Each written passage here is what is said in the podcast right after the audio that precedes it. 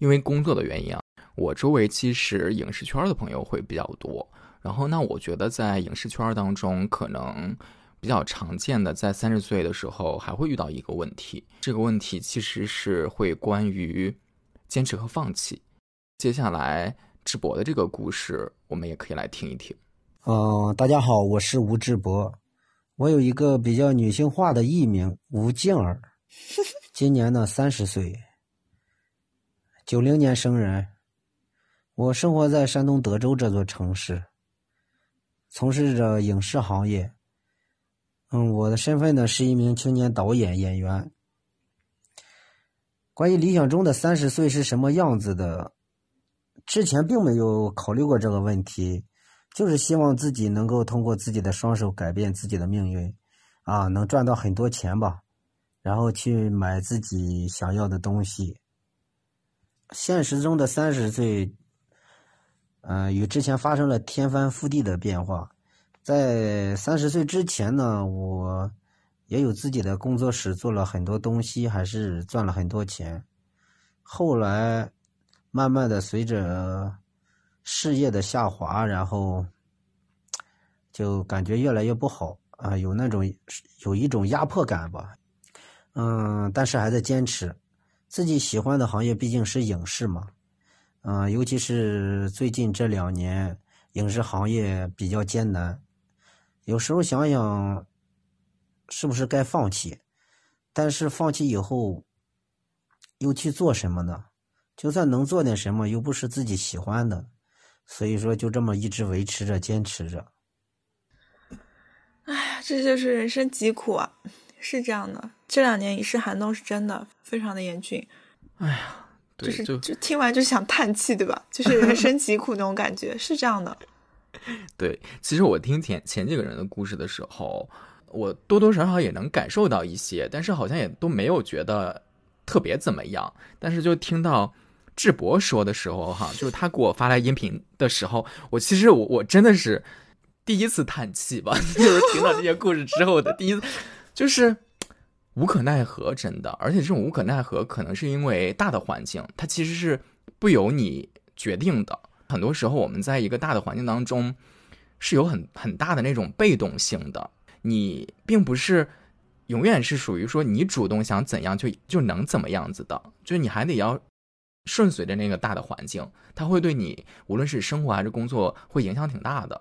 包括于可能他在这个。年龄段也好，在这个行业当中也好，他现在正在纠结。我觉得我可能这这几年吧，我自己也会有这样的纠结。就我自己确实对职业这块的一些个想法，我不知道是不是同行业的其他的朋友们也都会像我们一样啊，那种感觉就特别像，嗯，比如说二十岁的时候，二十岁出头的时候，可能会有那种迷茫的感觉。我现在单指事业上哈，哎，我未来到底做什么呢？然后怎怎么能做的就好像像我们能看到的那些个人那么出色？那个时候可能有那样的迷茫。然后，但是三十岁的时候，你会发现还是很迷茫，而且就是那种迷茫 plus 啊，就是哪怕你二十岁迷茫之后，你做了自己想做的事情，你想从事的工作，但到了一个阶段之后，你会发现新的问题确实又出现了，新的迷茫还是会出现。哎呀，这个时候你说到底怎么办呢？嗯，有些时候好像真的也不知道怎么办。如果我们都知道怎么办的话，也就没有迷茫这件事儿了哈。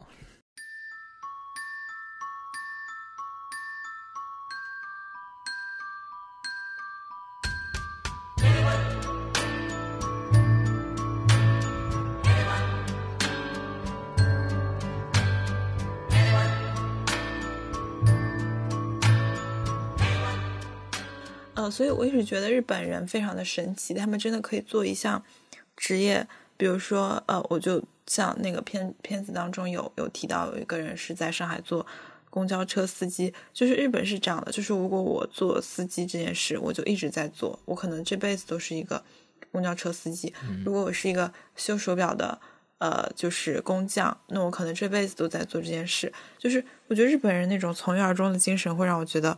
还挺神奇的，因为本身，比如说从我的角度，呃，就会蛮是违背我的人性的。我很难在一件事情上面坚持那么久，或者说，我我会有一些事情是比较喜欢的，可以占据我很多精力和时间的，就可能好几年都呃投入在里面。但是我觉得很难有一件事情能让我做一辈子吧，嗯。所以其实如果你动态的看这件事情，就是在人生的不同阶段，你手中的砝码是不一样的，你可能就是在慢慢的积累，就像是一个收藏爱好者，不断的在收藏自己的技能。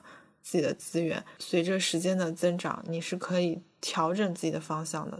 我觉得现在在我们的国情环境下，做一个职业从事一辈子，其实还蛮了不起的。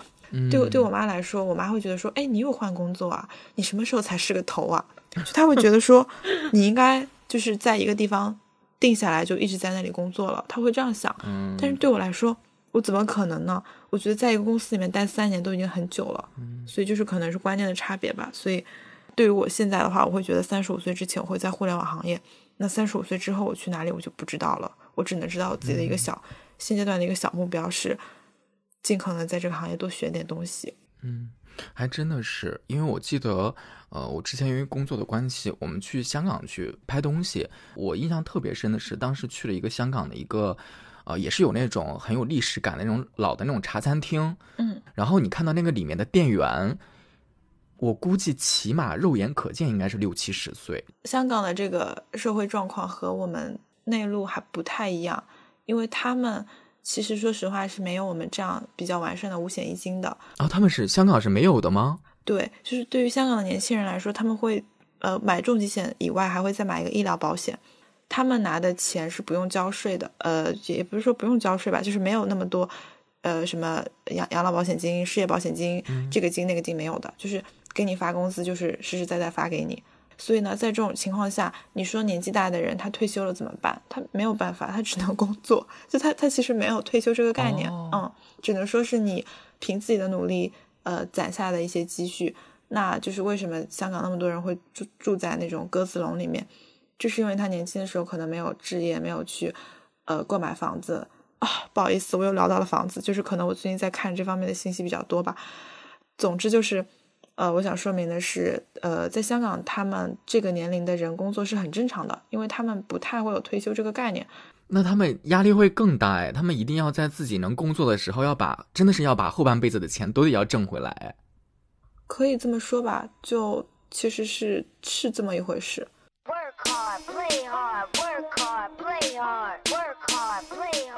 那你觉得，如果已经到了三十岁这个节点的时候，像你的话，你还有勇气想要再做一个新的改变吗？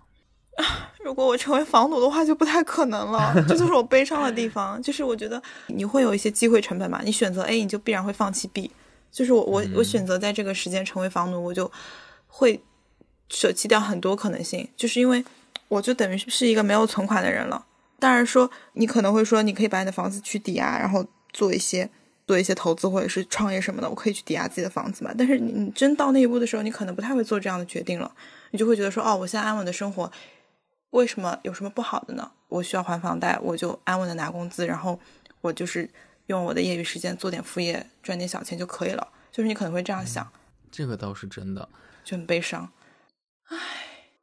我今天太丧了，是不是？我一直在传播一些负能量，然后一直在说一些颓废的话。我我怎么样才能正能量一点？你一块把气氛带一带。反正我现在很丧，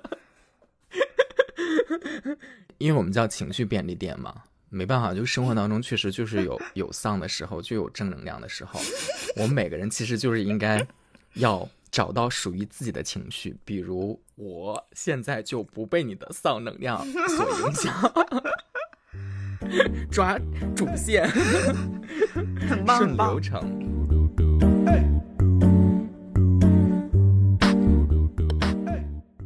在听智博的这个音频，他在讲坚持跟放弃哈，我大概率猜想，其实他是会坚持下去的。我觉得也是，他会说：“我不做这个，我能我能做什么呢？没有什么我喜欢的了呀。”嗯，那没办法了。如果大环境不是特别好的话，我们最近可能。会接受一些挑战，忍一忍，坚持一坚持，然后或者说在这段时间之内，也就是当自己的一个调整。嗯，那我觉得可能之后就车到山前必有路嘛。我也是觉得，就是当我们能够坚持可能走下去的时候，就到前面的时候，自然而然的，也许就会有一个新的曙光。很棒，很棒，我都快睡着了，真的是又红又专，新的曙光。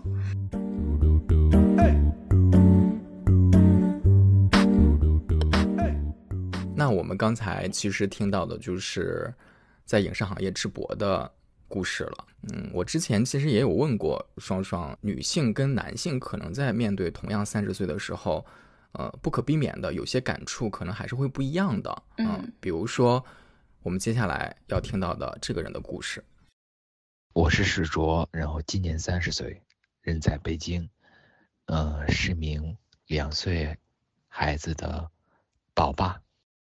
我很少跟女孩探讨过这个话题，但是我感觉在大部分的男孩心里边，这个“三十而立”这个词，基本上每个男孩心里边，基本上我认为都会装着，至少我是装着的。这个词就是一定要三十而立。那三十而立，嗯，我觉得首先是得能立起来。那这个立起来有很多种方面。第一个，我认为可能是从一个家庭的担当上面。然后三十岁，我我现在已经是。呃，为人父了，从某种意义上来讲，可能这个父母希望啊，这你的儿子就看着你结婚，然后结婚之后要要等着你要再生孩子等等。当然，从另一个，我觉得那肯定三十而立是在你自己的那个事业当中或者工作上，我觉得应该是有自己一一个感觉了吧，啊，不一定有多大的成就和成绩，但基本上是在一个行里边能够扎得住根了。可能逐渐的开始慢慢的有一些这个话语权或者行业的一些影响力。总体我我对自己的三十岁还是比较满意的，但是有不好的地方，我没有想象到自己的三十岁其实还有时候挺沉重的。怎么理解这个沉重？它其实少了很多的激情，可能让你慢慢看透了那个生活的那个那个所谓的本质或者真相。可能辛苦是是是生活的本身的样子，痛苦是生活本身的样子。可能就有一点不像以前那么理想主义了，说话可能比以前少了，然后语速可能也比以前慢了。当然还会有激情，但是激情的次数也少了，喝醉酒的时候少了，就是三十岁可能不是再这么轻松了。还有再补充一个，就是我觉得三十岁的时候，我一个人独处的时间多了，但有时候一个人也挺怕独处的，希望跟朋友。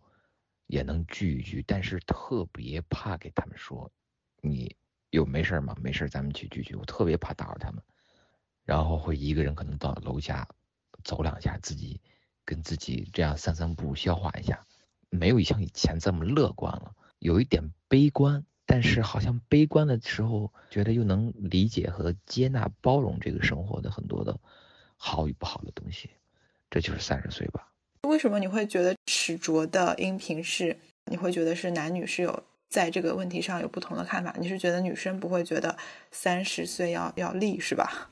呃，他在音频当中有讲的感受是说，可能呃男性在面对三十岁的时候，对于想要所谓的获得至少是世俗上的一些成功或者达到某些标准，其实心理压力可能会比女性会更大。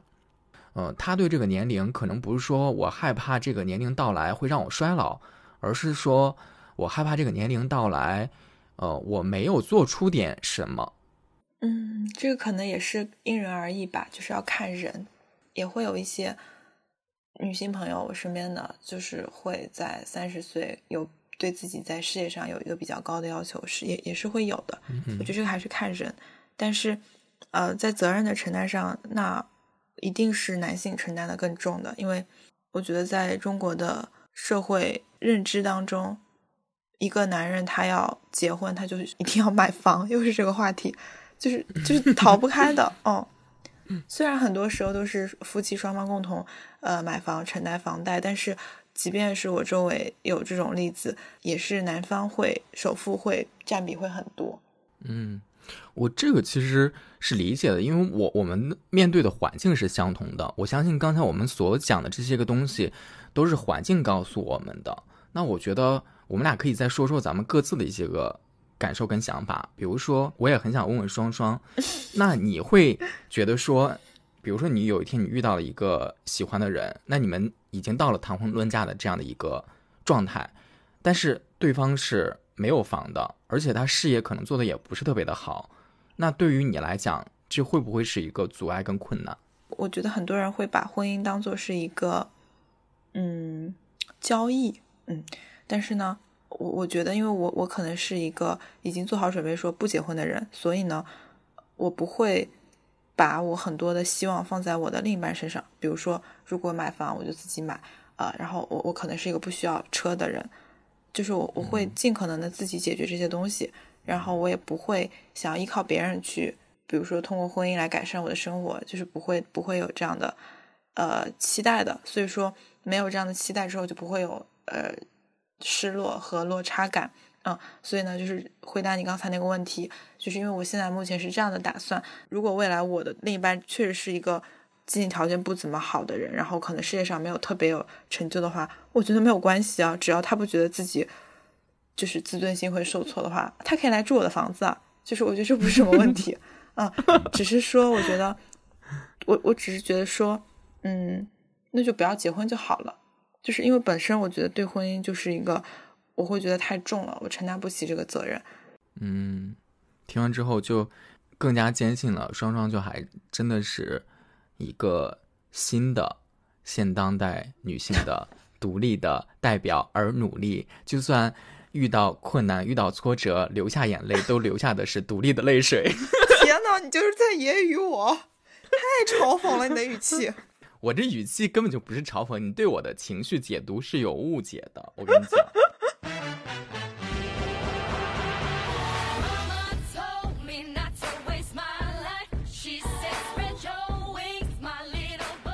你对男性的三十而立怎么看？我根本就不看。你看。这就是我们两个人奇怪的点，你知道吗？一个你赢了，你赢了，一直说我不结婚就想当独立女性，然后我也不在乎对方有没有房子的这样的一个人。然后我我也很奇怪，其实我是一个中性的人，我对性性别意识也是很模糊的，你知道吗？所以就模糊到让我死了，让我可能我也没有意识到三十一定要怎么样怎么样。哎，这样回想一下，我可能我就是这样一个奇怪的人，就是我对年龄也是模糊的，我对性别也是模糊的。我在乎的其实就是人，我只在乎我自己此时此刻，或者说我在那个时候的那个状态跟感受是怎么样子的。我我在乎的是我那个时候的情绪是怎么样子的。至于说我那个时候到底多少岁，呃，我一定要在做什么事儿，我现在可能我就我没有很在乎，所以我觉得。呃，无论是男性还是女性吧，或者是像我一样，就是中性，对不对？这词儿，这词儿听起来应该是个中立的词儿，这是个好词儿吗？对。你还真的是，难怪你这么喜欢鱼，就是你可能上辈子就以前在远古时代，你是一个鲛人，然后你就生活在水里面，你没有性别意识，你就是中性的。所以你看，我们两个就奇奇怪吧？为什么我们能做朋友？奇怪的人。哦，我没觉得自己奇怪，我觉得我很正常哎。我也很正常了啊，但是，当我们说我们在正常的时候，是因为我我们自我感知其实都还是 OK 的人，我们是相对来讲对各自能够自我认可的人，所以我我们并不觉得我们有些个想法奇怪，我我们并不觉得我们有哪些东西是出格的，对吧？但是如果我们真的跳出来来说的话，哦，那我觉得我们大多数。无论是我们在职业上的选择、情感上的选择、生活观上的一些个看法，跟很多人其实甚至于是很多同龄人，确实又是不一样的。这个你不得不否认，对不对？嗯，对的，没有办法否认。对，所以我觉得，对于我来讲的话，嗯，即使我三十了，如果我事业不利，呃，如果我在生活当中，比如说我们现在至少都是单身的，那又怎么样了呢？那我觉得顺着这个话题，我其实我也挺想问问双双的，一直在八卦我。你说，在你的心里面，你会有一个说三十岁应该要怎么样的那样的一个概念吗？其实没有哎，因为可能我我家人对我也没有特别高的要求，然后我也从来不按照他们对我的要求和期待去生活，所以我不太会有世俗意义上对我自己的要求。就是如果从世俗的意义上来看的话，我已经是一个 晚婚晚孕的人。呃，因为我我的 对，就是我我老家的闺蜜们都已经结婚了啊，就是在我们家那儿会觉得说，孩子本科毕业就可以回来了，回到当地工作生活是一件非常正确的事情啊。但是我也我也完全不想要回去啊，可能我一直都没有太按照父母或者是社会对我的要求去生活，所以我不太会有这部分的自己对自己的设限啊，只是说我自己对自己的。这个预设就是说，我我觉得到三十岁之后，我会更像是一个成年人。在三十岁之前，我还是会比较任性一点。三十岁之后，我就会戴上这个成人的面具，然后过一个正常的中年人该过的生活。就只能说是我自己心态上会有一个变化。三十岁会是一个坎。很多人其实应该会还挺羡慕你现在的这个状态的。就是因为在很多人的心目当中，其实可能他会觉得三十岁是有一些条条框框的。你不得不说，就是他觉得三十岁应该要结婚，应该要有孩子，应该要有房子啊，应该要有车子。哎，但是说实话，我觉得三十岁之前生孩子还是挺好的。就是呃，从恢复的角度上来说，从女性身体 呃恢复上来说，我会觉得三十岁之前生孩子还挺好的，因为我有个。朋友就是今天，呃，刚刚生了一个孩子，然后她老公就是在在朋友圈就是告诉大家这个消息了。然后我因为今天就刚好聊这个话题嘛，然后我想了一下，哎，他应该是刚过三十岁的生日。嗯，刚刚双双给我们讲了一个已经成为幸福妈妈的女朋友的一个故事。接下来我们迎来了我们的最后一个我采访的一个朋友。哇哦，来听一听。他现在是什么样的一个状态？我叫维安，思维的维，安心的安，今年三十岁。我现在在贵州六盘水，目前待业在家。关于理想中的三十岁，在我二十出头的时候，那个时候觉得三十岁多遥远啊，仿佛要很久很久才会达到这个年纪，于是。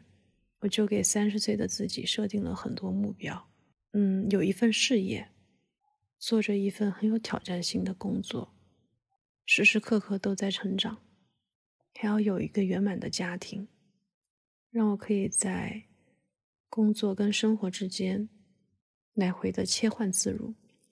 其实三十岁对我来说来的比较比较从容吧，二十五岁到二十八岁。的时候，那个时间段那三年会觉得比较焦虑，因为离自己的三十岁越来越近，也看不到有什么清晰的目标，但是每天也像陀螺一样在运转。过了二十九以后，反而变得没那么急躁，没那么焦虑了，慢慢来比较快嘛。于是辞掉了工作，从北京回到老家，然后陪在父母身边。想要慢慢的理清自己的思绪，我的三十岁对我来说更像是真正的成人吧，真正的成年礼吧，真真正正的长大，想要去面对人生的不好。之前的自己只想要面对人生的各种好，现在反而更能接受不完美、不好、缺陷，也想要以后的生活里面跟这些不好、不完美。一起共存下去。我突然发现，我周围就是没有做这这期节目的时候，我不知道；但做了之后，突然发现，我失散多年的这些朋友们很多都待业，然后很多其实已经不在北京。嗯，这是在多久的时间之内？大学毕业到现在，有可能是五年，也有可能是七年或八年的这样的时间。就是很多人在三十岁这个节点的时候，确实发生了很多挺大的变化的。哇，我想说，这个女孩子的心态，就是我就是在这个女孩子的二十五到二十八岁的这个阶段的心态。我对自己的预设也是，我到三十岁我才，我从内心深处允许自己长大。就是就是他刚刚说的一句话是，三十岁是他的成成成人礼，真正的成人礼。对，我觉得对我来说也是一样的，只是说我可能会把这个时间再往前提一点。就是我我自己的心态已经越来越趋向于是。以一个成年人的心态去生活了。我以前是非常的理想主义，然后天马行空，想法都非常的不切实际，真的是三天换一个想法，五天有个新念头，就是这样的。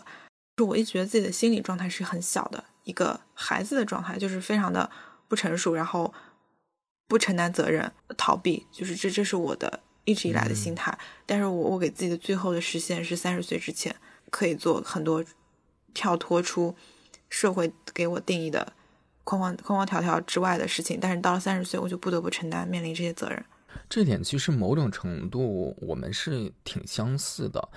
嗯，无论是维安在讲，还是听爽双双在讲的时候，我其实在想的是，我不知道是不是因为，哪怕我们可能不是那种多么家境优优渥的那种富几代哈，也没有什么特殊的背景，但是至少在我们这个小镇青年的这个环境下，呃，可能我们没有特别多的负担，呃，既没有可能来自于家庭的这种负担。自己这边又相对来讲比较任性一点哈，然后那在我们心目当中，永远这个词，或者说大部分时候，确实就都觉得自己是个小孩子哈，就好像没长大。但是你说我们成年真的有多久了？如果是二十八岁的话，那都成年十年了，但是我们都没有说觉得自己真正的成熟。我觉得这个状态可能应该也不是个案哦。就是你看，我听你们在讲的时候，我自己在反思我自己。我觉得我很大程度上，基本上也是这样的心态。我们身上的责任跟担当，其实相对来讲，可能真的是少的。在这一方面，我们我们可能还真的都是幸运的人呢。对，就是我有更夸张的朋友，就是我还是会保证说我能养得活自己，我不会让我的家人来负担我的，我不会向家里人要钱，或者是，嗯，呃。过度的消费，然后让自己负债什么，这这这种是不太可能会有的。呃，即便短暂的可能会刷爆信用卡，但是我一定会想办法还还上的。我对自己还是有这个责任意识的，只是我不太去愿意承担社会对我强压的这种责任东西，我是不太会愿意去承担的。但是我有朋友就比比我更夸张，他是真的是他自己也不承担自己会啃老，呃，这么毕业这么些年来也没有找到一个比较。合适的工作，就这个合适是指能够发挥他的专长，并且他的收入也还不错，能让自己立足的，这都没有做到。但这种我就觉得就 too much 太过了，就是不能这么任性的。嗯，我觉得我们还没有，我我觉得我们是对自己还是比较负责的成年人，只是说我们不愿意去承担很多社会给我们的压力和责任，但是绝对不是那种连自己都不负责的人。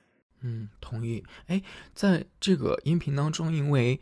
嗯，维安其实还讲到一点，然后他有在说，嗯，他在二十五大概到二十九岁左右的时候，因为他是非常焦虑的嘛，那他焦虑的原因是在于那个时候给自己定立的目标其实太多的，因为他有太多东西觉得自己想要去完成，甚至于他说到有一句的时候，印象还挺深，他说，我觉得其实应该要时时刻刻都在成长，就是，嗯，我在听这个的时候，心里面其实。嗯，我我反而没有觉得那种很励志，我心里面其实反而会觉得有一点点难受。在我们的工作环境当中吧，可能我们接受到外界给我们的太多的信息，就是在于你你就是要永远的不不停的去学习，你就是要不断的成长。你可能你稍微的不去成长的话，你就被淘汰了，甚至于你可能你就完了。你会有那样的一些个压力吗？哦，我我是认同这个观点的，就是终身学习是一个我非常认可的观点。我也不觉得这个对我来说是压力，反而是一种会让我自己自我状态会更好的一个嗯目标也好，鞭策的那种定律也好。因为其实我刚毕业的时候玩心非常的重，头一年一年半就是我一直在玩，就我我没有要要求自己怎么样，就是事业上我对自己没有太大的要求。但是等到我。工作第二年的时候，我会突然意识到我玩够了。我觉得我那些玩的东西都没有什么太大的意义啊。可能第三年吧，啊，也就是去年是吧？我会突然觉得说，我我的这些玩乐主义精神对我自己是消耗，我会觉得很可怕。静下心来去看一点东西，哪怕是嗯，就是一些学科类的书，呃，或者是那些给我们天天洗脑、制造焦虑的知识付费的东西，我觉得去看一点、学一点都是好的。让自己保持学习的状态是非常好的，呃，我对这个倒没有觉得焦虑，呃，因为我觉得，呃，你不学习就会被淘汰，这个是不太可能的。你只要在工作当中，你是一个善于学习和反思的人，你只要在工作，你就能够有一定的成长。你在那个位置上，你必须要完成你那个位置给你的 KPI，你就必须要动脑子去想办法。这个本身就是成长了，只是说，如果你能在业余的时间给自己的各方面的技能能再添砖加瓦，再多学习一些技能，这肯定是好的。嗯，我对学习跟成长这两个词，我也是不排斥的，而且我觉得这两个本身是很美好的词。我也觉得我们无论是什么年纪，其实都应该要保持自己的好奇心，包括于学习，它也是一个可以更宽广的一个概念。它不是仅仅限于说我在上学的时候就读两本书，或者我在工作的时候只只局限在我的业务领域。它其实是一个可以更有宽阔领域的东西。你有你有很多东西都可以去学习跟接触啊，包括于成长呢。我是觉得，呃，我们只要在不断吸收的过程之中，谁都是期待成长的。那成长的过程也是很美妙的。但可能我会觉得那句话比较让我觉得难受的是“时时刻刻”这四个字。过犹不及，对，在我看来是很多，嗯，从小到大一直做的很好的人，其实他才会说出这样的话。我希望自己时时刻刻都要在成长，就他对自己是有一个比大多数人更高的一个要求，所以他对自己那种逼迫感也会更强。我每次都想告诉自己说，放松点儿啊，没没什么大不了的。我们其实只要能够保持平稳节奏的，你去学习。就好了。但是你如果特别关注这个东西，或者你期待着说，哦，我恨不得每分每秒我都应该要去学习，都应该获得成长，我觉得那这个期待可能就有点太重了，对自己来讲。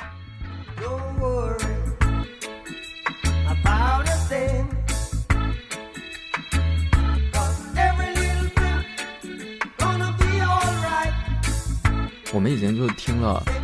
多朋友的故事，嗯，然后那大家都讲了自己理想当中的三十岁跟现实当中的三十岁是什么样子。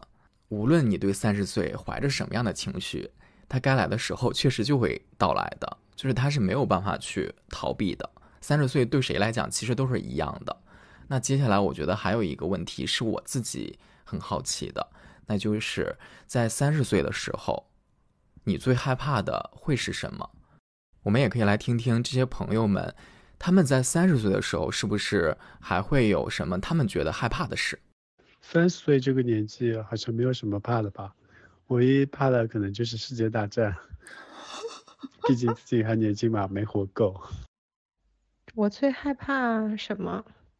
可能最害怕将来没有办法养活自己吧，就不知道要。靠什么赚钱活下去？三十岁，我并不害怕自己一无所有，我只是害怕自己缺少从头从头再来的勇气，以及对生活的呃失去信心吧。最怕的是这个。大学快毕业的时候，当时那个时间看了一篇文章，文章的主人公是一名北漂，在北京工作了六七年，大概也是三十岁左右。但是工作上没有太多的起色，他的父亲就希望他能够回老家，也在老家帮他找了一份工作。在这个十字路口，这个文章最打动我的地方就是，这个主人公拿出了他在北京所有的积蓄，去彩票站前兑上了彩票。他希望能眷顾他一次，能让他中一个大奖，能有理由。把自己继续留在北京，最后他还是一无所有的返回了家乡。这也是我三十岁最害怕的事儿。不知道这六七年得到了什么。在三十岁，你最害怕的是什么？害怕时间过得太快，害怕皮肤变老。以前的时候，别人一提到，哎，你今年多大了？然后说我九一年的，都会觉得哇，你好小啊，好年轻啊。就感觉人生充充满了希望的那种感觉。阿牛，以前是别人羡慕的年轻人，但是以后可能要成为羡慕别人年轻的中老年。就是现在工作的时候，就会看到别人九四、九五、九六、九七，就感觉哇，好年轻哦，真的好年轻。最害怕的，嗯，害怕生病吧，因为成本太高了。嗯，现在最害怕的是家人身体不好，担心家人生病吧。因为三十岁这个年龄，父母年纪都很大了，完了呢，如果有孩子，然后孩子却很小，所以基本上你看这两头你都得去考虑和照顾。往往可能九零年代人大部分又都是独生子女，他都是一个他都是一个人，夫妻双方可能也都是一个人，嗯，所以无论有没有结婚，有没有孩子，父母的年龄都不再年轻了。这个时候，在去年的时候，有亲人得了。癌症，那个时候给我自己的感触还是挺深的，因为只要身体一旦垮下了，那什么都没有了。人一旦没有了最基本的生命保障，其他的东西都成了泡影了。所以我就拼命拼命的，每天都坚持在健身，坚持在锻炼。坚持过一种比较健康的生活，感觉大部分人跟我想的一样，就是害怕是自己和家人的健健康出现问题，就是这个真的是最害怕的事情吧。啊，我没我我要去运动了。听完之后我有点害怕，我已经很久没有运动了，因为因为疫情的原因我不太出门。然后我我室友虽然买了跑步机，但是我跑了三天，我的膝盖就受不了了，所以我觉得我可能要做一些无氧，做起来。这个故事告诉我们，运动跑起来吧。我现在就每天早晚的时候会做一分半的那个平板撑，我就仅此而已啊。可以的，可以的。但是就是因为我是一个不太有运动细胞的那个人，你知道吗？就是这个对我来讲都是借口，都是借口。哎呀，那怎么办？我从小你跑步不会吗？我会。你跑步行不行？啊，对啊，你就是借口，你就不愿意跑。对，就还是很懒。所以三十岁，你你最害怕什么呀？嗯，我是意识流派的人。啊呦呦呦呦！其实我还是有点害怕，很俗套的那个，说你自己有一天变成了不是你自己了，就是你太过于屈从于无论是大的环境也好，别人对你的要求跟期待也好。比如说你在二十岁的时候，你还有很正当的理由，甚至于勇气去做这个对抗。那我就是这样一个人。比如说毕业的时候，家里人说你应该回来，对吧？我不回。家里人说你应该考公务员，那个是稳定，我不考。家里人说你应该离家近一点，最起码对吧？你你不在我们当地的县城，你可以去我们市区，我不去。就所有这些个选择，其实都还挺任性的。但是当三十岁的时候，你确实没有做出一番所谓的成就的时候。那你周围的声音其实是不间断的，你在这个时候，你还会面对这些声音的时候，你还能有那个勇气吗？就你还能那么果断的、有底气的说，我不回，我不做这个，我就要坚持我我这个选择嘛？这个可能是我自己可能问我自己的吧。嗯，当然，我开始考虑一些比较现实的问题了。因为我即使再晚熟，我毕竟到了这个年龄段，我该意识到的，我肯定还是会意识到了。但是我还是想说，我能不能在我当下的这个现实环境当中，还能够更回归本心一点点？比如说，我前段时间裸辞之后，你知道我在做一件什么事情吗？就是我开始突然在查起来那个五险一金到底是怎么回事儿。你想想，我工作都多少年了？我竟然还搞不懂这个东西到底对于我们国人，尤其是我们内地的这些个劳动者的意义究竟是什么？因为我就在想，哦，那我接下来面对的一个困境就是要异地了嘛，我很多东西又要换一个城市重新开始，那这个东西到底怎么办？说到这儿，我我先要考一下双双，请问在我们国内，女性退休的年龄是多少？五十五岁吗？五十五岁。男性呢？男性我不知道，我不关心。哎，那我还真的为你鼓掌呢。确实是，女性是五十五周岁，男性是六十周岁。嗯，其实这是我们的法定退休年龄。那你在这个法定退休年龄之前，我要考虑我这个，其实最重要的就是有两项哈。我觉得我也跟大家做个分享。当然，也许别人知道比我还清楚，我可能我只能普及这种像我一样比较生活比较迷糊的人。呃，养老保险你是必须要。缴纳十五年以上的，它可能不连续，但是你在你退休之前一定要缴纳够十五年，你才能够享受到之后的这个福利的政策。然后还有一个呢，就是医疗保险，你必须是要缴纳够二十五年以上，你才能够在你退休之后享受终生的这个医疗保险的。那你如果缴纳不够这个的话，那它就是有问题的。但是你看这些东西，是我在更年轻的时候，我这样性格的人，我怎么可能会去考虑这个东西？真的就是撒欢儿似的在生活，完全没有 没有介意任何这些个东西。但是你到了一定年龄节点的时候，你不还是得要考虑吗？我怎么安慰我自己的？好，那我知道你的规则，就好像是你在打游戏一样，我知道你的游戏规则是什么了。那我能不能在这个游戏规则之上，能相对来讲再找一点你自己舒服的那个姿势，你再玩下去？现在就是一个这样的一个状态吧。哎呀，真的就是一声叹息，你也不知道该怎么办，其实是，但是你这些问题确实是都现现实实的摆在你面前的。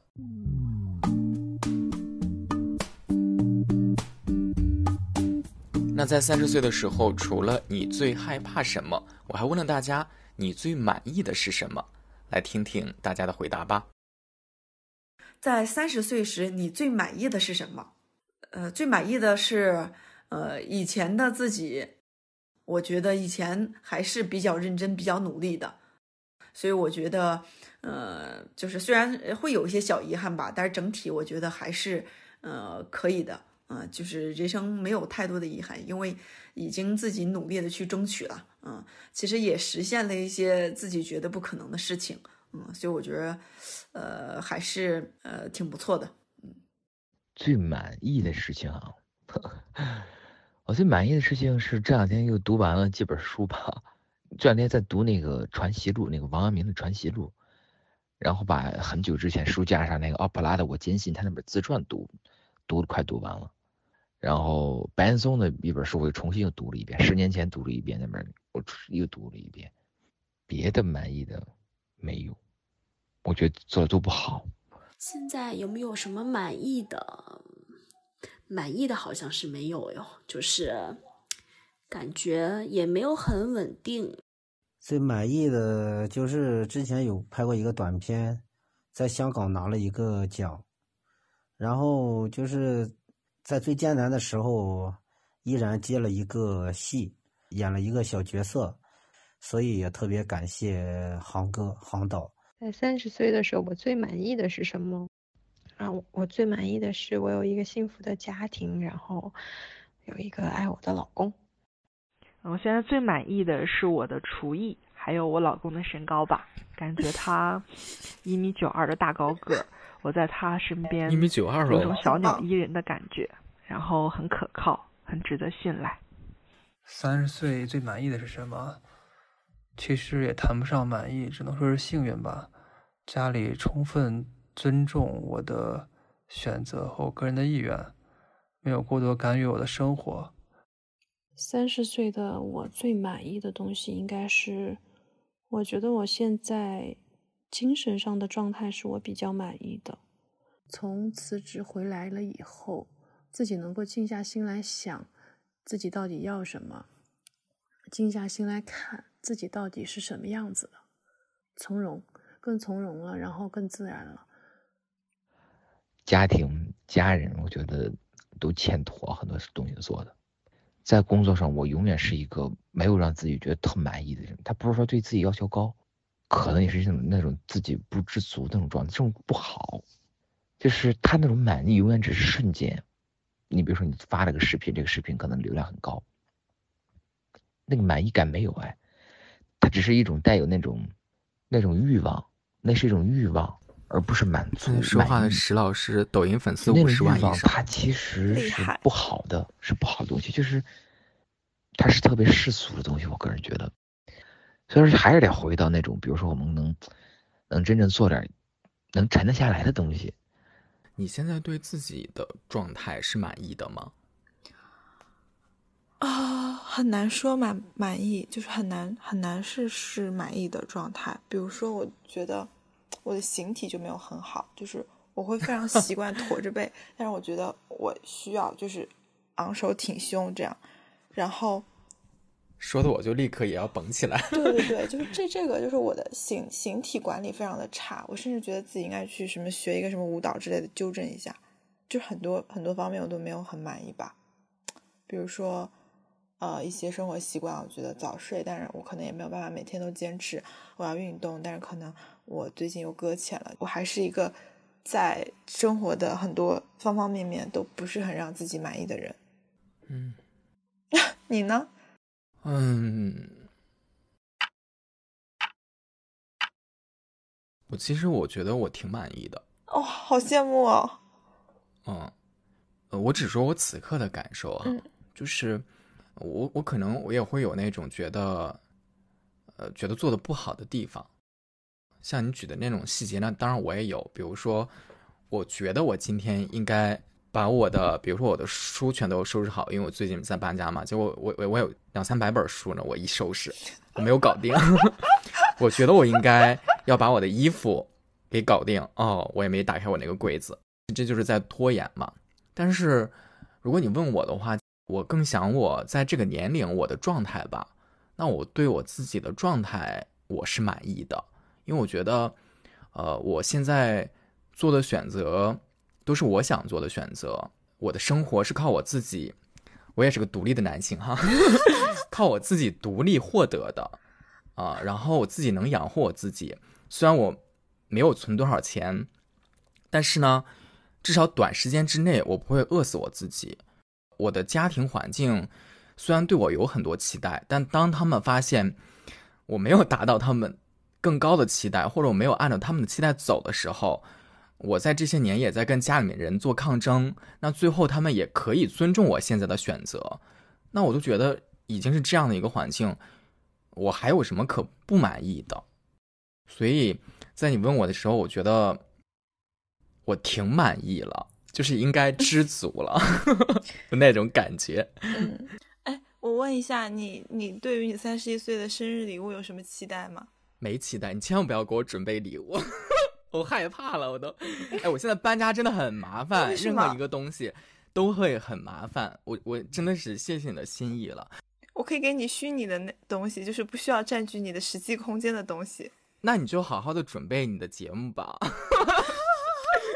因为我们现在确实还是很用心的在做我们现在做的这个播客，然后那我是觉得，呃，虽然我们不知道能做多久，但是至少我们在做的时候肯定还是很用心，要把它给做好。这就是我三十一岁的礼物，好，已经很实际了，双双 加油。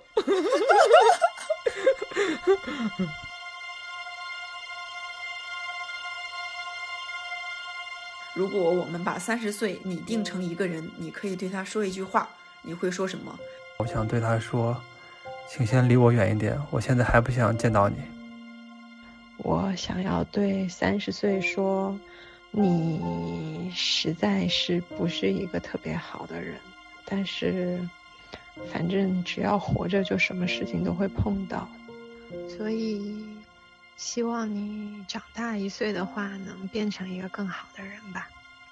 对他说一声，不要放弃吧。就算现在可能过得不是很好，不是很顺心，不是很如意，但是一定要相信自己。哦，我希望到三十岁的那一年，你可以仍然对生活是呃充满信心，并且充满希望。哦，仍然可以呃微笑面对生活中的种种，并且更加坦然，学会满足。哦，希望在那个时候你可以遇到一个你爱的人，并且跟他幸福的生活在一起。加油！我要说的是，三十岁没有什么好怕的，想要实现的梦想，实现的人生，还有大把的时间可以去实现。相信你，你一定会做到的。我会对他说，任何时候都不要忘了做自己，要做自己。嗯，我会给石卓说，你不要想这么多。不要想这么多，就是你现在做的，我认为已经不错了。三十岁你做是一个人的话，我想对他说：“你好，很高兴认识你，跟我想的有点不一样，但是我们要好好相处下去哦。”